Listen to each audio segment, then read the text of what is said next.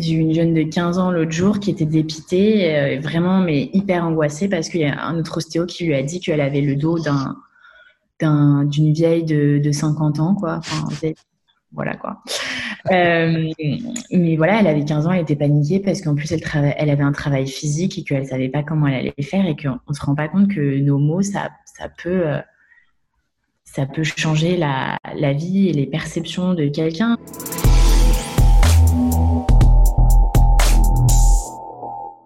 Bienvenue sur le podcast Upside Strength, la ressource numéro une pour toute chose fitness et performance en Suisse. Aujourd'hui, j'ai la chance d'accueillir Olivia Ferrand, ostéopathe à Paris et animatrice du compte Instagram Touch of Science. Olivia, bienvenue sur le podcast. Salut Sean, et puis ben, merci de m'accueillir euh, aujourd'hui sur ce podcast. Écoute, c'est un plaisir. Tu as, plein de, bonnes choses à dire, en tout cas, suivant ton, ton compte Insta. Donc, je me suis dit que ce serait une bonne opportunité de te, recevoir et d'approfondir sur certains de ces sujets très intéressants. Donc, pour commencer, est-ce que tu peux te présenter un petit peu, dire ce que tu fais et euh, voilà, en, gros, ton, ton parcours jusqu'ici? Ouais, alors, euh, donc, je suis ostéopathe. Euh, j'exerce en cabinet libéral à Paris. Mmh. Depuis un an, j'ai été diplômée en juillet 2019, donc c'est encore tout frais. Mmh. Euh, j'ai fait aussi euh, des remplats et des collabs dans d'autres cabinets en même temps, le temps de développer l'activité. Mhm. Euh, et donc, j'ai ce compte Instagram que j'ai lancé, j'étais encore étudiante. Et j'avais envie, en fait, au début, c'était plus pour les passions. Et je voulais que en fait, je m'étais pris un peu en avance avant le diplôme et mon but, c'était que une fois que je serais diplômée et que j'aurais ma patientèle, je voulais qu'ils puissent aller sur ce compte pour un peu euh, que ça fasse des rappels de ce qu'on avait dit en consul, que ça les travaille un petit peu, euh, qu'ils puissent euh, regarder les choses avec un petit peu plus de recul. Mmh. Et au final, euh, ça s'est passé autrement parce que déjà, Instagram se prête pas forcément à ça en fait. Mmh. Je trouve que l'application est différemment et que au final, aller retrouver des vieux postes et tout, tu vois, c'est pas forcément euh, le meilleur outil, mhm. cette application pour ça. Mais euh, au final, bah, tu rencontres des collègues et puis tu, tu fais le truc différemment et, et, ça prend aussi. Donc euh, voilà. Et à côté de ça aussi, il y a un livre qui est lancé sur ah, le avec Cerveau musclé, qui est un ah.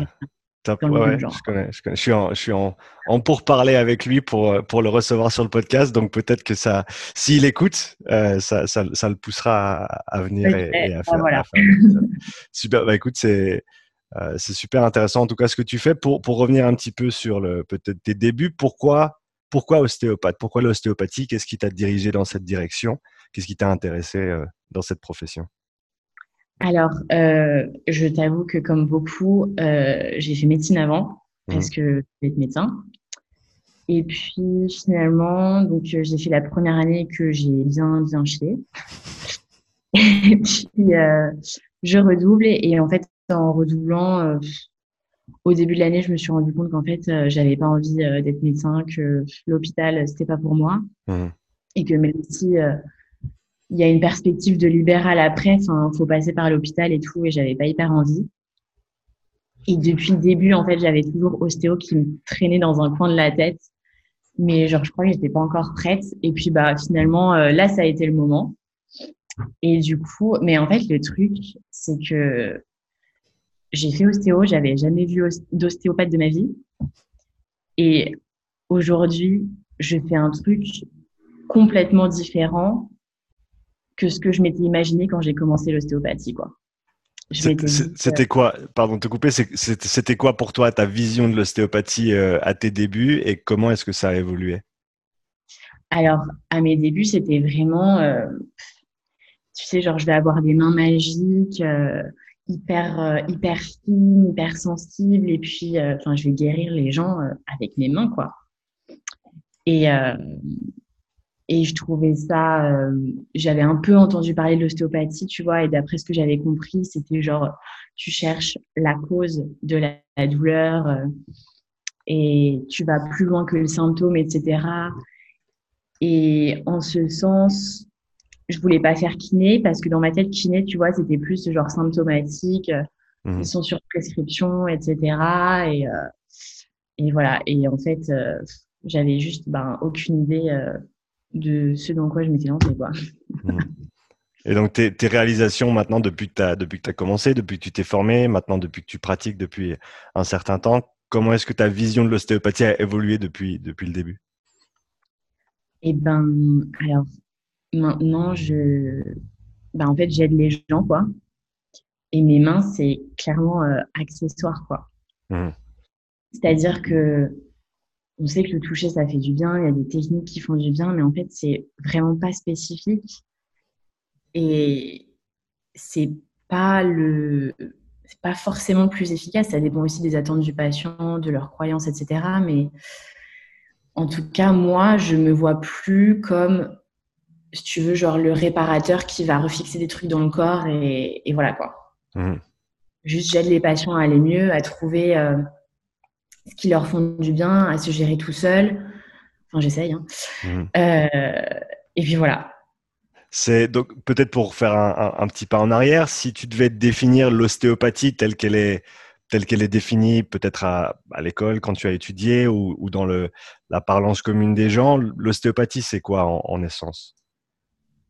Alors c'était, enfin c'est une thérapie manuelle mmh qui vise à, dans l'idée, restaurer euh, l'équilibre du corps en fait, pour moi, cette définition, euh, elle me va plus aujourd'hui, quoi. Mais en fait, c'est comme ça que c'est enseigné. Mmh. Euh, pour restaurer l'équilibre du corps, en gros, parce que euh, certains déséquilibres, donc qui sont que tu repères sur des critères palpatoires, mmh. Sa symétrie, ou même le patient te dit que c'est sensible, ou alors tu ressens que ça va bouger un petit peu moins, mais bon, enfin voilà, la palpation c'est pas hyper fiable. Peut-être qu'on en reparlera. Mmh. Ouais, ouais, avec plaisir soi-disant, donc ces choses-là que tu peux ressentir, si ça s'accumule trop, ça pourrait causer euh, des pathologies, des douleurs, des choses comme ça. Et donc l'idée de l'ostéopathie, c'est d'agir là-dessus, soit quand la pathologie est déjà là ou la douleur, mmh. pour soulager le patient, soit, et c'est encore plus gros débat, en prévention, mmh. pour ne pas que ça s'installe.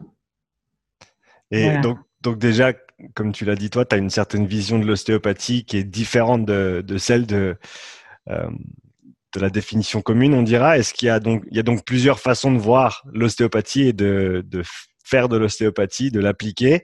Est-ce qu'il y, est qu'il y, a certains courants de pensée qui sont un petit peu plus populaires que d'autres au sein de l'ostéopathie ou est-ce que c'est vraiment, en gros, chaque praticien a sa, sa propre version en fait de, de la discipline? Franchement, je pense que chaque praticien a sa propre version. Déjà, c'est hyper marrant parce que tu, prends tous les élèves d'une même promo. Mhm. On travaille tous différemment. Parce que, euh, ben déjà, l'enseignement qu'on reçoit, on va tous le comprendre différemment. Bon, après, il y a un certain euh, tronc commun qu'on comprend, si tu veux, pour avoir la moyenne aux examens. Mais après, enfin, on l'interprète un petit peu comme on veut, on le retranche un peu avec d'autres trucs. Il y en a qui vont aller s'intéresser, je sais pas, à la médecine chinoise, d'autres euh, au yoga, enfin, qui recoupent avec plein de trucs, tu vois. Mhm. Même pour les techniques manuelles, après, on va plus ou moins développer des affinités pour certaines techniques ou pas, ce qui fait que le traitement va jamais se ressembler, mhm. mais que pourtant ça marche toujours. Euh, et donc, euh, déjà, tu vois, dans une même promo qui a reçu le même enseignement, c'est, ça peut être hyper variable. Et puis après, tu as le truc des écoles qui n'enseignent pas tous la même chose, même si on essaye de plus en plus de réformer. Mmh. Au final, les enseignements sont encore hyper variés. Ouais. Et donc, euh, c'est ce qui fait la disparité. Et je ne saurais pas te dire s'il y a un courant qui est plus populaire ou pas. Il y a des courants connus, il y en a d'autres qui sont moins connus. Euh, mais même les praticiens euh, au sein d'un même courant, enfin, sur des débats, on arrive à, se taper dessus, hein. ça marche. ouais, ouais. Donc, donc il y a. C'est quoi les, pour toi, c'est quoi la, vu que c'est un champ, ça, ça m'a l'air d'être un champ assez vaste, du coup, l'ostéopathie, vu qu'il y a énormément de façons de voir la chose.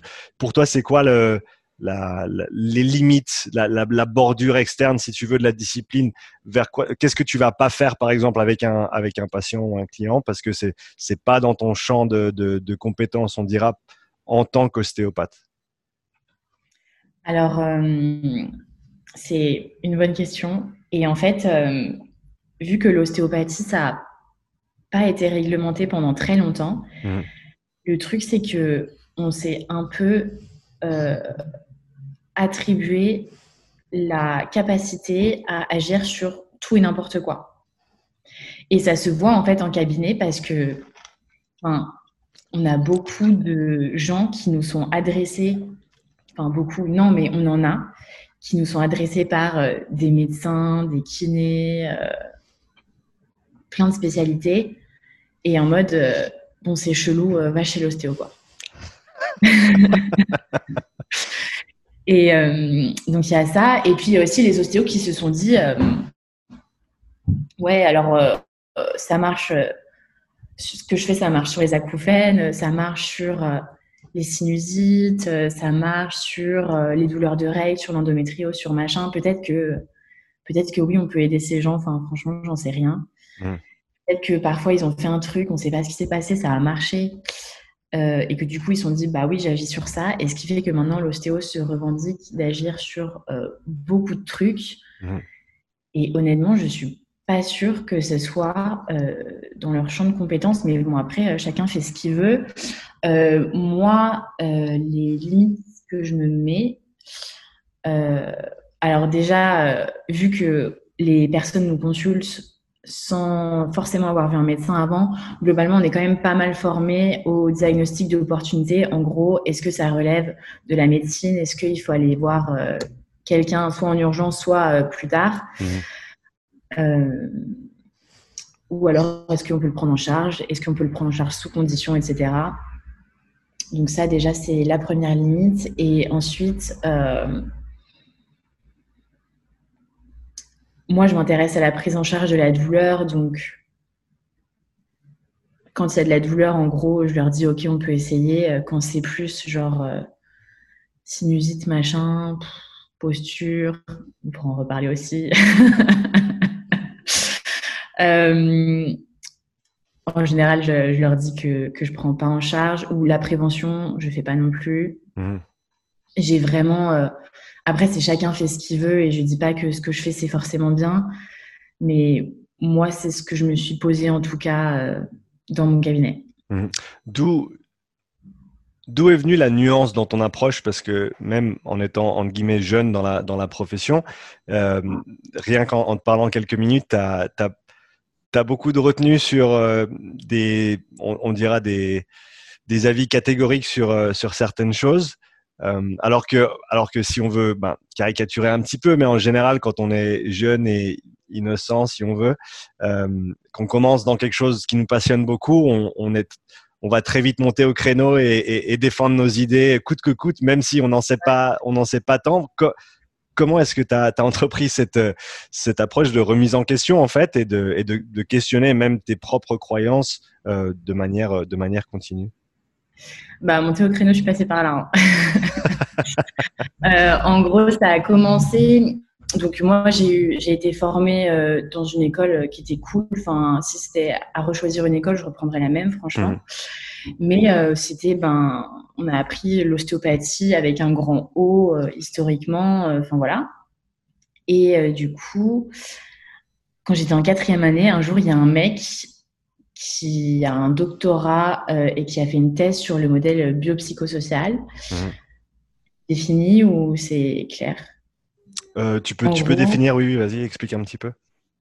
Euh, le modèle biopsychosocial aurait tendance à pas s'opposer, au moins compléter le, modèle biomédical. Le modèle biomédical, c'est en gros la pathologie organique et on va traiter la pathologie organique et c'est un peu réducteur. En fait, on, a tendance à réduire justement les patients à leur pathologie ou à leur mmh.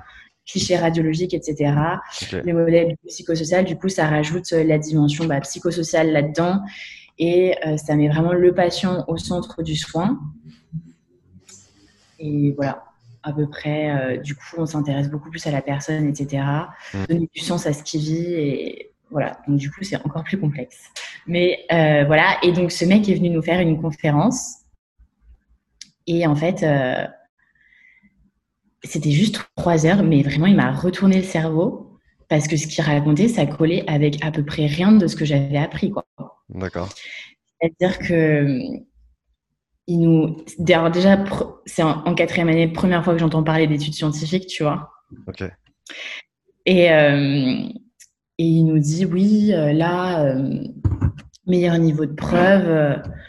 Les patients qui étaient douloureux chroniques, on a fait une étude et on se rend compte que le, on a testé euh, un groupe à qui on a donné un programme d'exercice standardisé et un groupe à qui on a donné un, un programme d'exercice personnalisé. Mmh. Et les meilleurs résultats euh, sont euh, chez les patients qui ont un programme d'exercice personnalisé. Et ils nous montraient que des études comme ça sur les exercices et tout. Puis à la fin, je me dis, mais merde, enfin, ils n'ont pas touché les patients, quoi. Mmh. Et bah, c'était la première fois que j'entendais ça, tu vois. Et j'étais là, mais what the fuck? C'est ça, ça chamboule tout, tu vois. Et il racontait des trucs que j'avais vécu, tu vois, en mode, euh, on avait déjà des patients en clinique en quatrième année parce qu'on a une clinique euh, qui est intégrée à l'école. Et euh, je recevais des patients douloureux chroniques et je faisais des plans de traitement, mais de ouf dans ma tête, tu vois. J'étais trop élaboré, j'étais trop contente de moi. Et le patient revenait, il avait toujours mal. Et à l'inverse, j'avais des gens avec des sinusites chroniques depuis 10 ans je leur faisais euh, un peu n'importe quoi parce que je savais pas quoi faire et ils, n'avaient plus rien. Ou enfin, c'était pas concordant, tu vois. Ou alors j'avais des patients qui revenaient qui n'avaient plus mal, mais dans mes mains, je retrouvais exactement la même chose que la fois d'avant. Mmh. C'est bizarre. Et donc en fait, euh, il a vraiment piqué ma curiosité. Et en plus, c'était l'année où on devait commencer à faire un mémoire, parce qu'on a quand même un mémoire de recherche de fin d'études, mmh. ce qui est pas mal. Et du coup, ben, il m'a inspiré, fait euh, mon mémoire qui est pour la planchard douleur du point terminé. Euh, et en fait, j'ai découvert le monde de la recherche, des recherches, etc.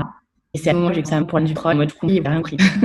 Est-ce que, est-ce que tu as ce, ce, euh, ce... semaine nous pris, euh, et donc et, euh, vous allez arrêter de bouger euh, et puis c'est fini pour vous en gros et en fait on a tout faux quoi.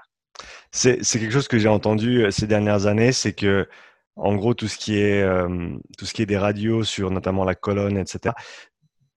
Pas, pas tout le temps, je ne veux pas être catégorique, mais souvent, ça va pas nécessairement nous montrer ce qu'on recherche vraiment, dans le sens où, comme tu as dit, si on voit des, des choses qui peuvent être justement négatives, peut-être, en opposition en termes de, de verre, etc., on va apprécier quelque chose qui en fait va l'être, ou au contraire, euh, on peut être un dos complètement. Il y a une douleur, par contre, l'image quelque chose de, de, par guillemets, donc tu as plus savoir quoi C'est. Euh que c'est comme des cheveux blancs ou des rides en fait. Enfin, c'est normal. Et ça fait pas mal. Mhm. Voilà.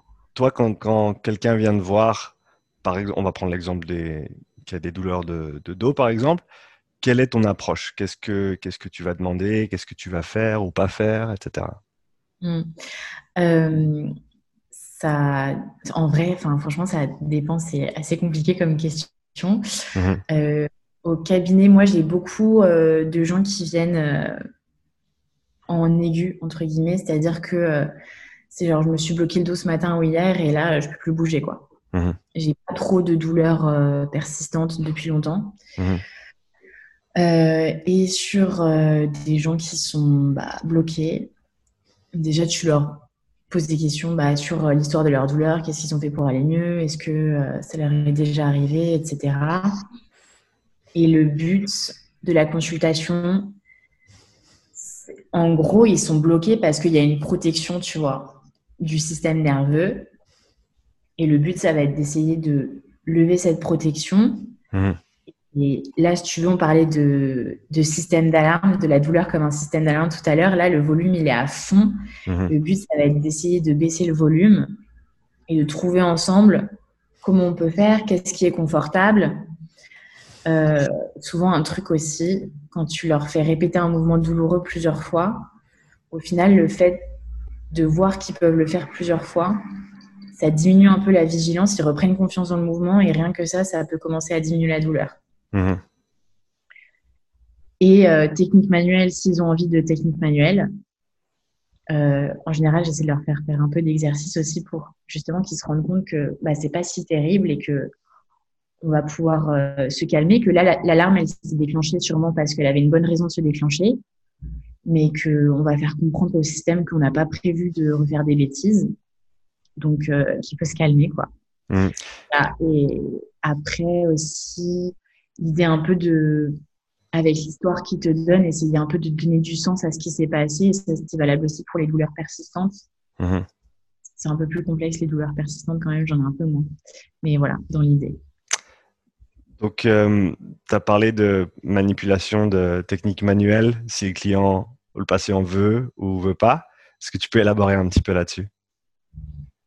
Alors, globalement, en ostéopathie, quand même, ils, en veulent parce que je pense que peut-être une des seules certitudes qu'ils ont en venant chez l'ostéopathe, c'est que je vais faire des techniques manuelles. Mmh. Moi, ça m'arrive pas souvent de pas du tout en faire. Ouais. Mais c'est quand même paradoxalement très bizarre, c'est qu'à chaque fois, je leur demande qu'est-ce que vous attendez de cette consultation? En fait, je pense que ça leur paraît tellement évident qu'il n'y en, a aucun qui me mentionne des techniques manuelles. Ok. Et, et du coup, je leur dis, euh, bah, qu'est-ce que vous pensez qui vous fera du bien?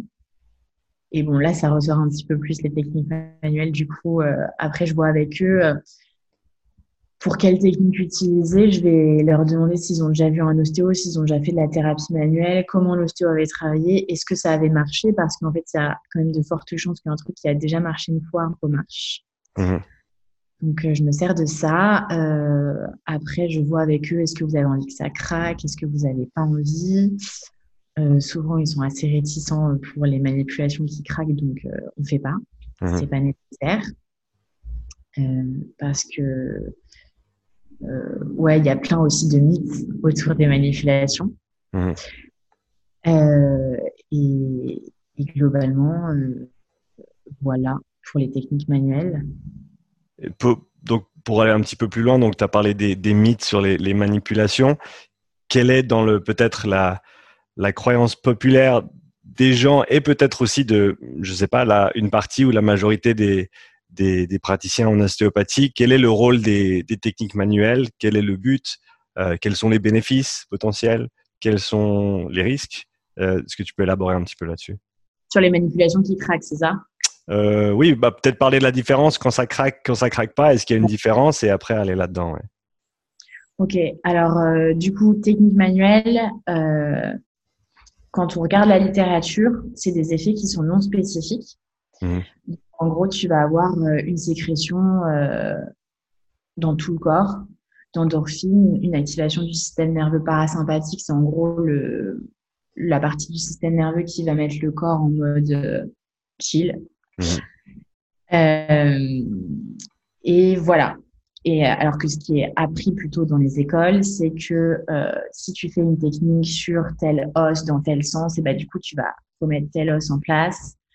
Euh, tu vas travailler euh, des tensions ou euh, des, des points gâchettes ou des fascias ou que sais-je encore, ça, on n'a pas de preuve.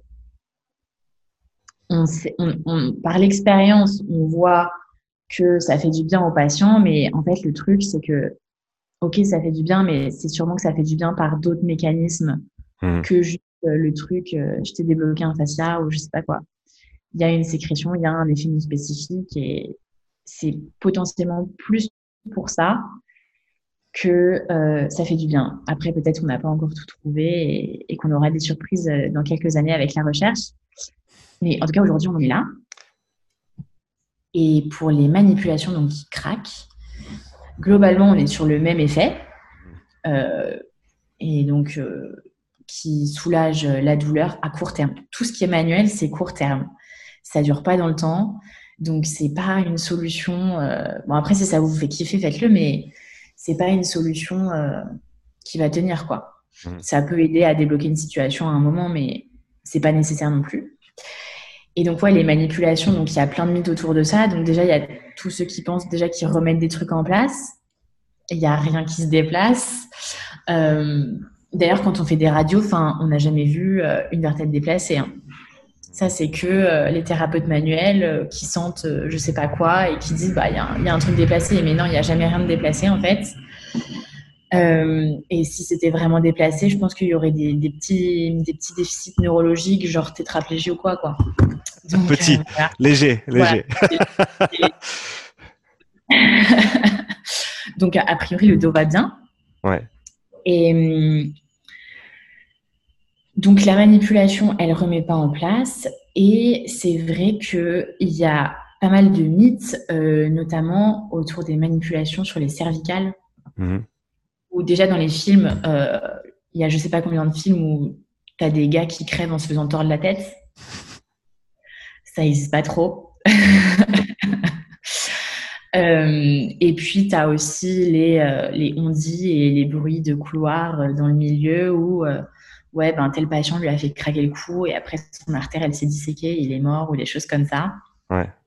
Donc, le risque sur une manipulation, je crois qu'il est sur de 1 sur 1 million, tu vois. Donc, c'est quand même négligeable. Ouais.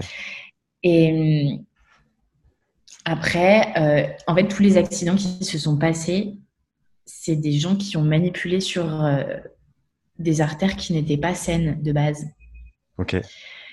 Et hum, donc, quand l'artère, elle est pas saine, en gros, la paroi, elle est, elle est affaiblie.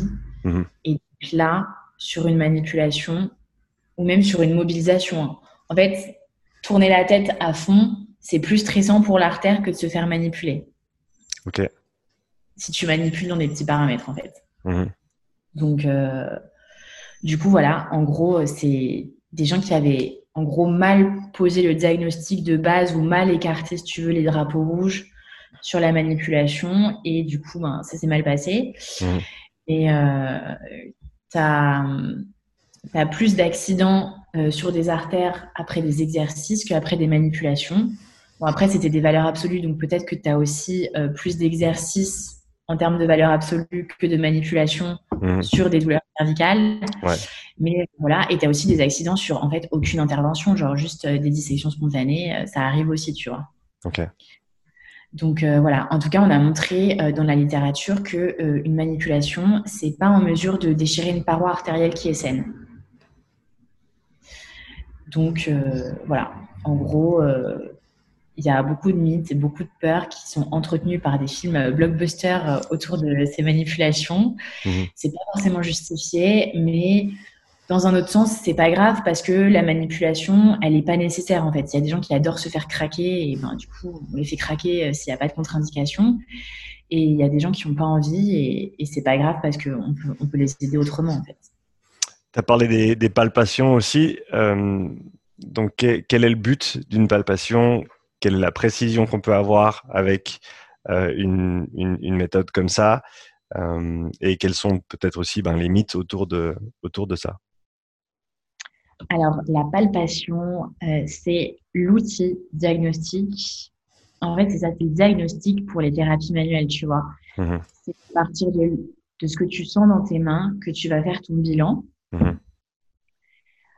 euh, sauf que ben, le petit souci, donc comme je disais, c'est que c'est pas fiable. C'est-à-dire que tu prends plein de thérapeutes qui vont tester plein de gens et tu compares en fait ce qu'ils retrouvent sur les mêmes personnes. Ils sont pas d'accord. Et donc, il n'y a pas de fiabilité, ça s'appelle la fiabilité inter-examinateur, il n'y en a pas. Mmh. Et donc, sur la fiabilité intra-examinateur, donc, la même personne qui teste la même personne, mais on ne lui dit pas qu'il teste la même personne, retrouve des trucs différents.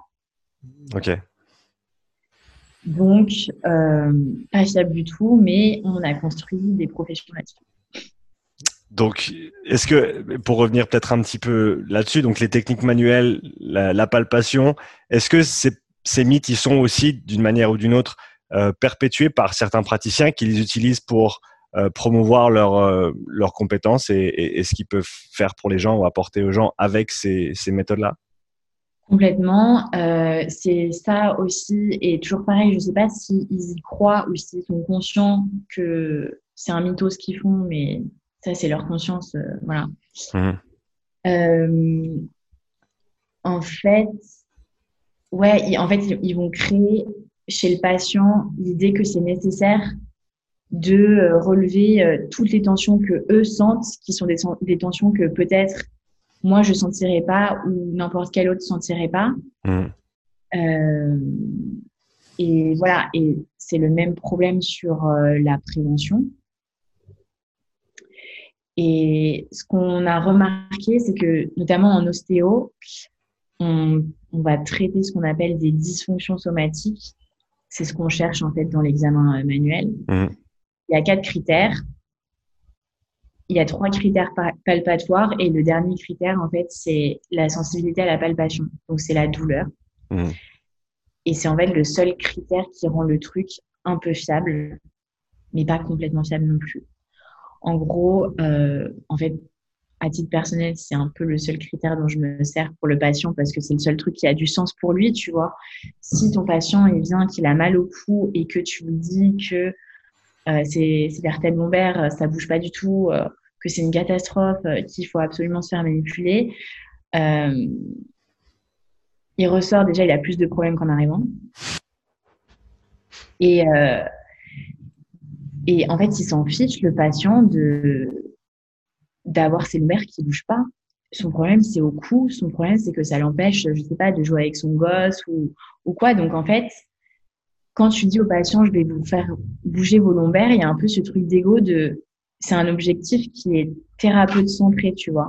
Ouais. C'est mon objectif en, mode, je pense que ça va te faire du bien de euh, faire rebouger tes lombaires.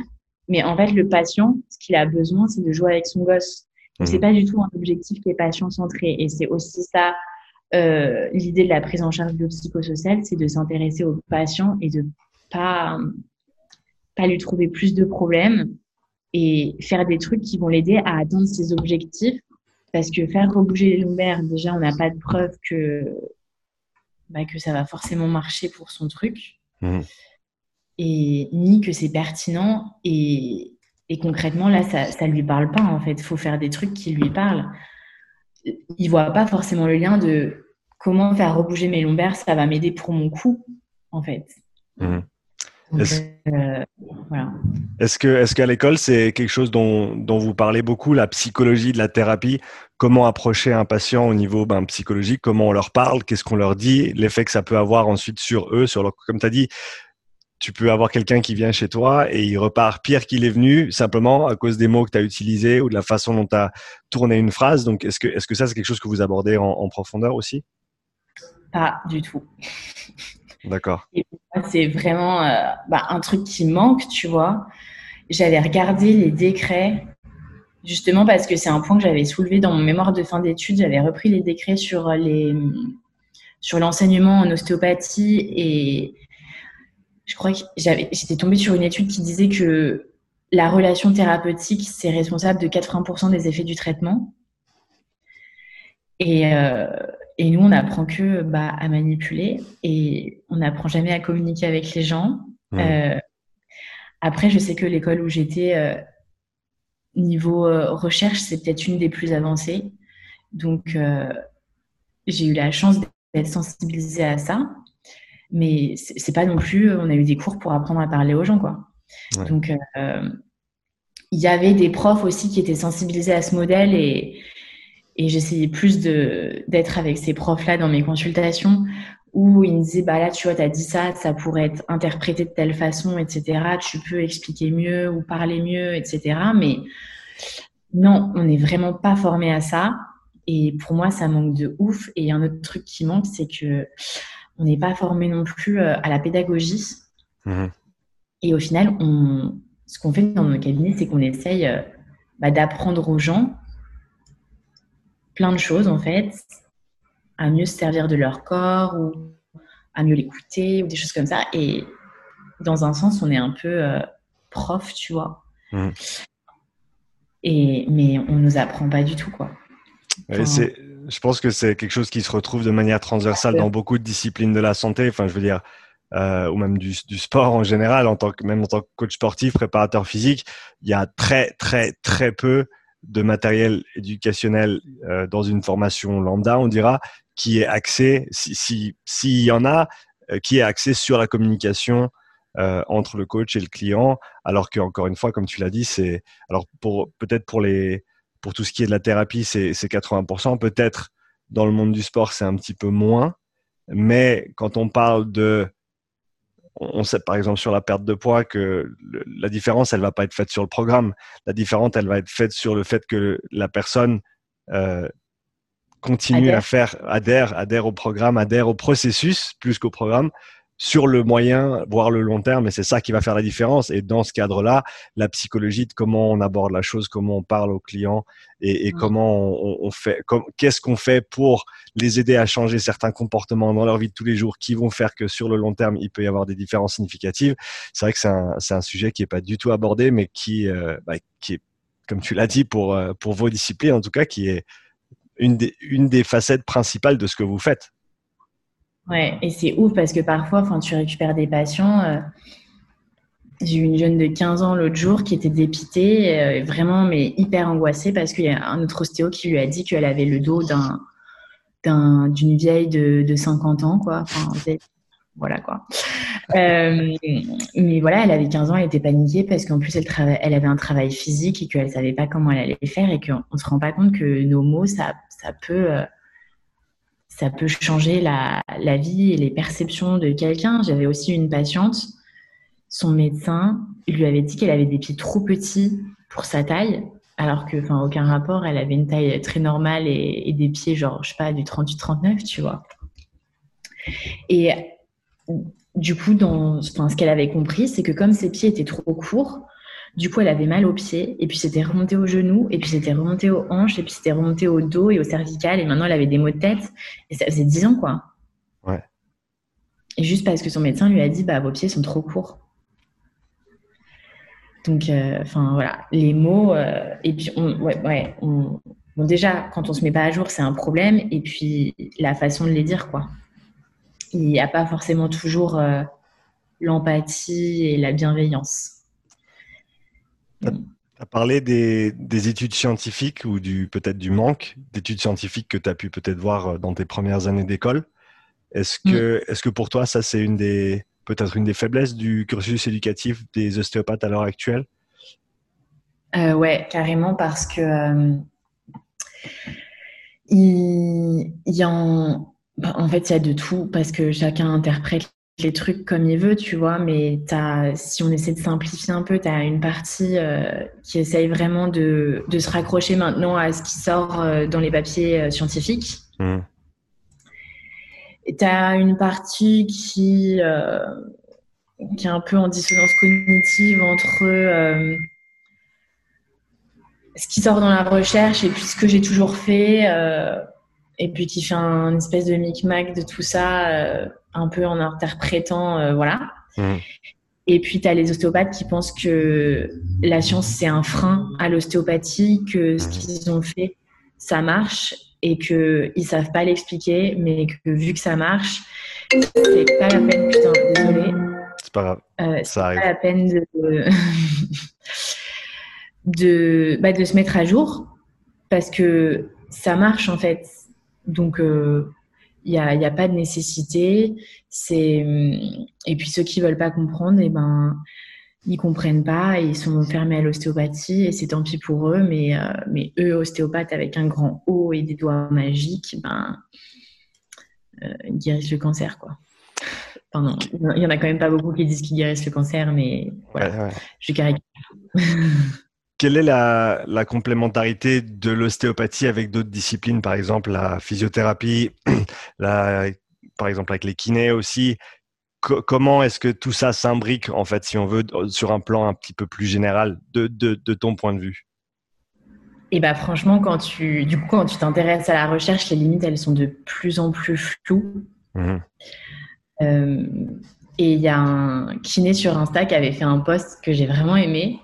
Il s'appelle Anthony Alimi. Et en gros, son poste, c'était euh, Ok, tu as un monsieur X qui va consulter un thérapeute parce qu'il euh, il a mal au dos. Le thérapeute, il lui fait euh, un peu de thérapie manuelle, il lui prescrit quelques exercices et ça va mieux. Quelle est la profession du thérapeute? Est-ce qu'il est chiro? Est-ce qu'il est kiné? Est-ce qu'il est ostéo? Est-ce qu'il est éthiopathe? Tu sais pas en fait. Mmh. Parce que maintenant, les limites, elles sont super floues en fait.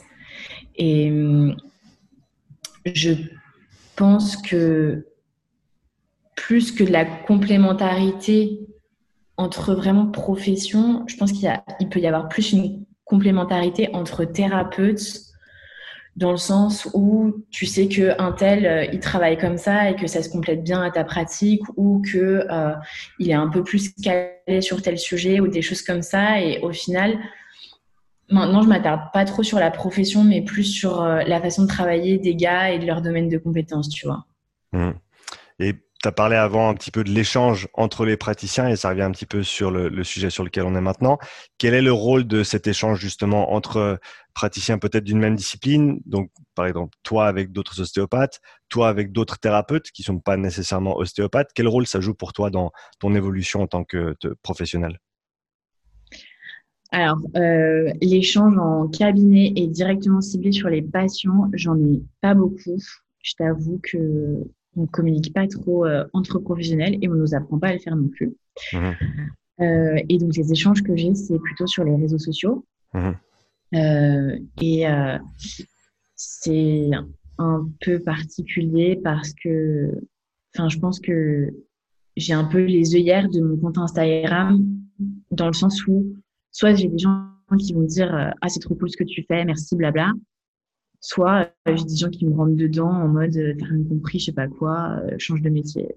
Et mmh. du coup, après, tu peux avoir des débats, des débats où genre vraiment c'est argumenté et tout avec certaines personnes, mais au final, il n'y a pas, ouais, il a pas énormément de communication et je pense que c'est ça aussi qui fait que il y a autant de débats sur les réseaux sociaux, c'est que dans la vraie vie, on communique pas, en fait. Mhm. Et du coup, ça, ça, se rattrape un peu sur les réseaux, quoi. Et tu penses que ça, c'est un manque qui pourrait être comblé d'une manière ou d'une autre et qui ferait avancer les choses de manière euh, générale? C'est peut-être, je sais pas, des, des panels de, de, de, de différentes de différents professionnels ou de différents thérapeutes avec ou des thérapeutes avec des titres différents sur un même sujet qui qui passent un peu de temps ensemble et qui essayent d'échanger de manière constructive. Est-ce que pour toi ça a une place dans dans ce qui se passe à l'heure actuelle? Est-ce que ça pourrait faire avancer les choses? Et je pense que ce serait beaucoup trop cool en fait. Ça n'existe pas quoi. Faut qu'on l'invente. Faut carrément qu'on l'invente. Mais ouais, ce serait top euh, sur bah dans la prise en charge de la douleur, surtout des douleurs persistantes, en fait, souvent déjà le patient, il a un parcours thérapeutique qui est super long, il a vu plein de gens, il va de thérapeute en thérapeute. Et si juste on pouvait faire des conférences pluridisciplinaires sur la douleur, mmh. mettre à jour un peu avec euh, des médecins, des algologues, des médecins, enfin tous les gens qui sont amenés à prendre en charge la douleur, mmh. ça serait ouf. Mais euh, ça n'existe pas. Mais, mais why not? On sait, on, sait ce qui, on sait ce qu'il nous reste à faire. Une autre chose que tu as ah, mentionné avant, une autre chose que tu as mentionné, c'était l'autogestion des clients. Donc, apprendre aux, aux, clients et aux patients avec qui tu travailles à s'autogérer, à, à pouvoir en fait ne pas dépendre directement de toi. Euh, Est-ce que ça, c'est aussi quelque chose qui va peut-être à l'encontre de certaines pratiques dans et, je, je, je, cible pas nécessairement l'ostéopathie dans ce domaine-là, mais des thérapeutes qui, en gros, font en sorte que le client dépende directement de d'eux et pour faire en sorte qu'ils reviennent, je veux dire, au niveau euh, économique, ça a du sens pour de faire en sorte que quelqu'un revienne te voir euh, deux fois chaque semaine pour le reste de leur vie. Euh, mais donc toi, tu as pris l'approche, l'approche inverse et tu essayes de responsabiliser les clients et de leur donner les outils pour qu'ils puissent eux-mêmes se, se prendre en, en, charge, en fait. Ouais, ben ouais, ça, ça se voit beaucoup effectivement, le but, c'est pas qu'ils soient dépendants de moi et l'objectif que j'ai, c'est vraiment que s'ils sentent qu'ils ont besoin d'aide, ils viennent et ma porte, elle est ouverte et il n'y a aucun problème, mais que leur bien-être, ça dépend pas de moi et encore moins de mes mains. Mmh. Et euh, c'est vrai qu'il y a beaucoup d'ostéos qui vont euh, remettre un deuxième rendez-vous par principe, pour vérifier que tout a bien tenu ou je sais pas quoi. bref, ils n'ont rien remis en place. ou tu as aussi, mais on parle beaucoup des ostéos, mais tu as, des kinés, par exemple. Euh, le médecin, tu il peut prescrire 20 séances de kiné. Tu as des kinés qui n'utilisent pas ces 20 séances et qui, qui voient le patient une fois par semaine et au final, juste en, le voyant une fois par semaine, en lui filant des exercices et tout, euh, c'est pas la peine de revenir deux, trois fois dans la semaine. Puis tu as mm. des kinés qui utilisent les 20 séances et qui, qui bouclent le patient euh, deux, trois fois par semaine, tu vois. Mm-hmm. Donc, il y, a, y, a, tout ça. Y a, mais il y a la prévention, on en revient toujours à là, mais c'est un énorme truc, ça. et je crois qu'il y a une étude qui a été faite sur des, sur des chiros où ils ont fait un groupe, c'est le chiro qui fixe des rendez-vous, et un groupe, le patient vient quand il veut, et au final, ça change rien. au final, en fixant des rendez-vous euh, préventifs, ça marche pas mieux, quoi. Ok, donc si le, bah, encore, une fois, on, est sur l'autogestion et quand le patient a besoin, il vient et c'est, ça a les mêmes résultats que si le chiro il dit ben, toutes les, tous les mois, il faut qu'on se voit pour être sûr que. Mmh. Voilà. Donc euh, après, c'est voilà, c'est le discours que chacun dit à ses patients et ça regarde que eux. Euh, voilà. Euh, je voulais prendre deux trois minutes pour revoir trois, en particulier trois de tes posts Instagram qui, mhm. qui sont intéressants, des, des, mythes communs, on va dire. donc je te donne juste peut-être deux minutes par sujet pour élaborer un petit peu sur le, le mythe en lui-même et la réalité de la chose. Le premier que je voulais aborder, c'était le nerf coincé. Oh yes. Euh, alors, le nerf coincé, donc, euh, je ne sais pas d'où ça vient. Je suppose que ça a été élaboré par des critères palpatoires et entretenu par. Euh, c'est vrai que quand on fait une IRM, on peut voir que parfois il y a une hernie qui vient embêter un petit peu un nerf. C'est pas forcément symptomatique, le patient le ressent pas forcément. Mmh. Comme d'habitude, on pas corrélé à la douleur. Et et du coup, en fait, le terme s'est vulgarisé en mode je me suis fait mal, je me suis coincé un nerf. Mon thérapeute me le décoince. Euh, on fait rien du tout. On est toujours sur le modèle des techniques manuelles où on a un effet non spécifique que globalement ça fait du bien, mais euh, on n'a rien décoincé parce que euh, absolument rien ne s'était remis en place en fait. Voilà. Et donc ensuite le prochain c'est le massage détox. Ouais, alors ça, c'est il y a énormément de business qui est fait sur cette fameuse détox. Mmh. Euh, ce que je dis dans le post, c'est que déjà la notion de toxine, c'est, enfin, quand tu demandes aux gens, ils savent pas ce que c'est, quoi. Ils, ils savent pas te dire des molécules, etc. Et que, en fait, le corps, ce qu'il a besoin d'éliminer, il l'élimine. Et que le massage, ça change rien, en fait et que oui, tu as une sensation de bien-être après, mais toujours pour les mêmes raisons de euh, la thérapie manuelle, bah, ça sécrète des molécules qui font que tu as des sensations agréables, que tu es relaxé après. Mmh. Le toucher, c'est euh, le toucher humain, c'est en général apaisant ou voilà, c'est pour ça qu'ils vont mieux, mais que euh, le business qu'on fait sur massage détox, massage amincissant, des choses comme ça, il est absolument pas justifié en fait. Et mmh. que par exemple, je sais pas, euh, tu prends quelqu'un qui fume, euh, tu, tu le masses, ça va pas aligner euh, le goudron dans ses poumons, quoi. Mais c'est complètement absurde ce truc. Et donc le, troisième poste, c'était, tu, tu l'as mentionné avant, mais comme ça tu peux élaborer un petit peu plus, c'est la vertèbre déplacée. Ouais, bah, alors ça, comme je disais, du coup, plutôt critère palpatoire, parce mmh. que quand tu fais des IRM, tu vois pas euh, les vertèbres qui sont déplacées. Et, euh, et alors ça, c'est un peu particulier parce que euh, en fonction de la douleur que tu as, tu peux avoir l'impression que genre c'est décalé ou quoi. Et ça arrive souvent des, des patients qui te disent je me sens décalé. Et en gros, l'hypothèse qu'on a pour expliquer ça aujourd'hui, c'est que en fait, dans la représentation du corps au niveau du cerveau, quand il y a de la douleur, ça peut être associé en fait un espèce de, de floutage. C'est moins précis sur cette zone douloureuse, tu vois. Et du coup, tu peux avoir cette sensation de décalage. En tout cas, tu as une modification des perceptions et on sait que la thérapie manuelle, ça peut aider justement à remodeler un petit peu ces perceptions. Et donc, du, coup, ça entretient le fait que ma vertèbre, elle était déplacée, il m'a manipulé, ça va mieux, c'est qu'il me l'a remise en place et donc elle était déplacée. Mais en fait, ben, pareil, c'est pas parce qu'un truc marche que ça valide forcément l'hypothèse par laquelle tu penses que ça a marché. Et il y a une phrase que j'aime bien, que j'ai vue chez un physio euh, qui est américain pour expliquer ce phénomène. C'est euh, compter combien d'argent euh, te rapporte la petite souris ne prouve pas son existence. Et voilà. C'est une, c'est une bonne petite, une bonne petite phrase.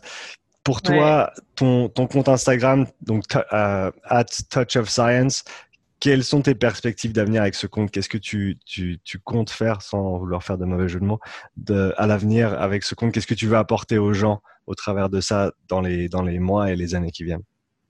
Euh, Globalement, bah, peut-être continuer, continuer sur ma lancée et après, qu'est-ce que je vais apporter de plus? Là Pour l'instant, je n'ai pas d'idée, mais le but du compte, c'est pas forcément de donner des, des, leçons aux gens, mais en tout cas, c'est de faire en sorte qu'ils se posent des questions et qu'ils arrivent à se dire moi, je vois les choses d'une certaine façon, c'est peut-être possible qu'en fait, ce soit autrement. Sans forcément que j'ai raison, tu vois, mais juste euh, prendre un peu de recul et, et admettre qu'en en fait, il y a plein de réalités différentes. Et voilà, et que la science, c'est euh, ce sur quoi je repose mes, mes postes, effectivement. Ça ne fait pas tout et c'est pas la vérité. On trouve des modèles qui sont de moins en moins faux, mais ils sont probablement pas vrais pour autant, tu vois. Mmh.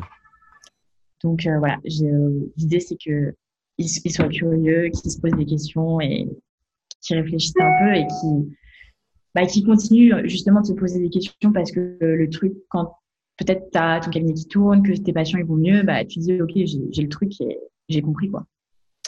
Et tu, tu restes un peu justement dans ce qui est confortable pour toi. Si tu avais un conseil à donner pour terminer cette, euh, cette conversation, si tu avais un conseil à donner pour les étudiants et étudiantes en ostéopathie aujourd'hui, qu'est-ce que ce serait? Euh, Je dirais de. Eh ben, de se poser des questions et de faire des recherches et de, de douter en fait. Pas forcément, euh, enfin, douter ça peut être connoté euh, péjorativement, mais ça ne l'est pas forcément. Mais de douter de tout ce qu'on leur apporte et de vérifier, de se faire leur propre avis et, et pas juste parce que euh, machin qui est quelqu'un l'a dit, alors je vais le prendre pour acquis, tu vois. Et de, de voit des trucs sur mon compte, de même douter de ce qu'il y a sur mon compte parce que peut-être que je me plante. Je pense que c'est un, c'est un conseil qui, vient avec beaucoup de recul et, je pense qu'il sera, j'espère qu'il sera utile à, beaucoup. Olivia, merci beaucoup pour ton temps aujourd'hui. Je mettrai en lien, bien sûr, euh, ton compte Insta dans les notes du podcast. Donc, pour tous ceux qui écoutent ou qui regardent, allez suivre euh, Olivia sur Instagram et posez-lui des questions et euh, aussi, n'ayez pas peur de remettre en question ce que vous savez ou pensez savoir. en tout cas, merci beaucoup pour ton temps et d'avoir partagé tout ça aujourd'hui. Merci à toi. À bientôt. Salut.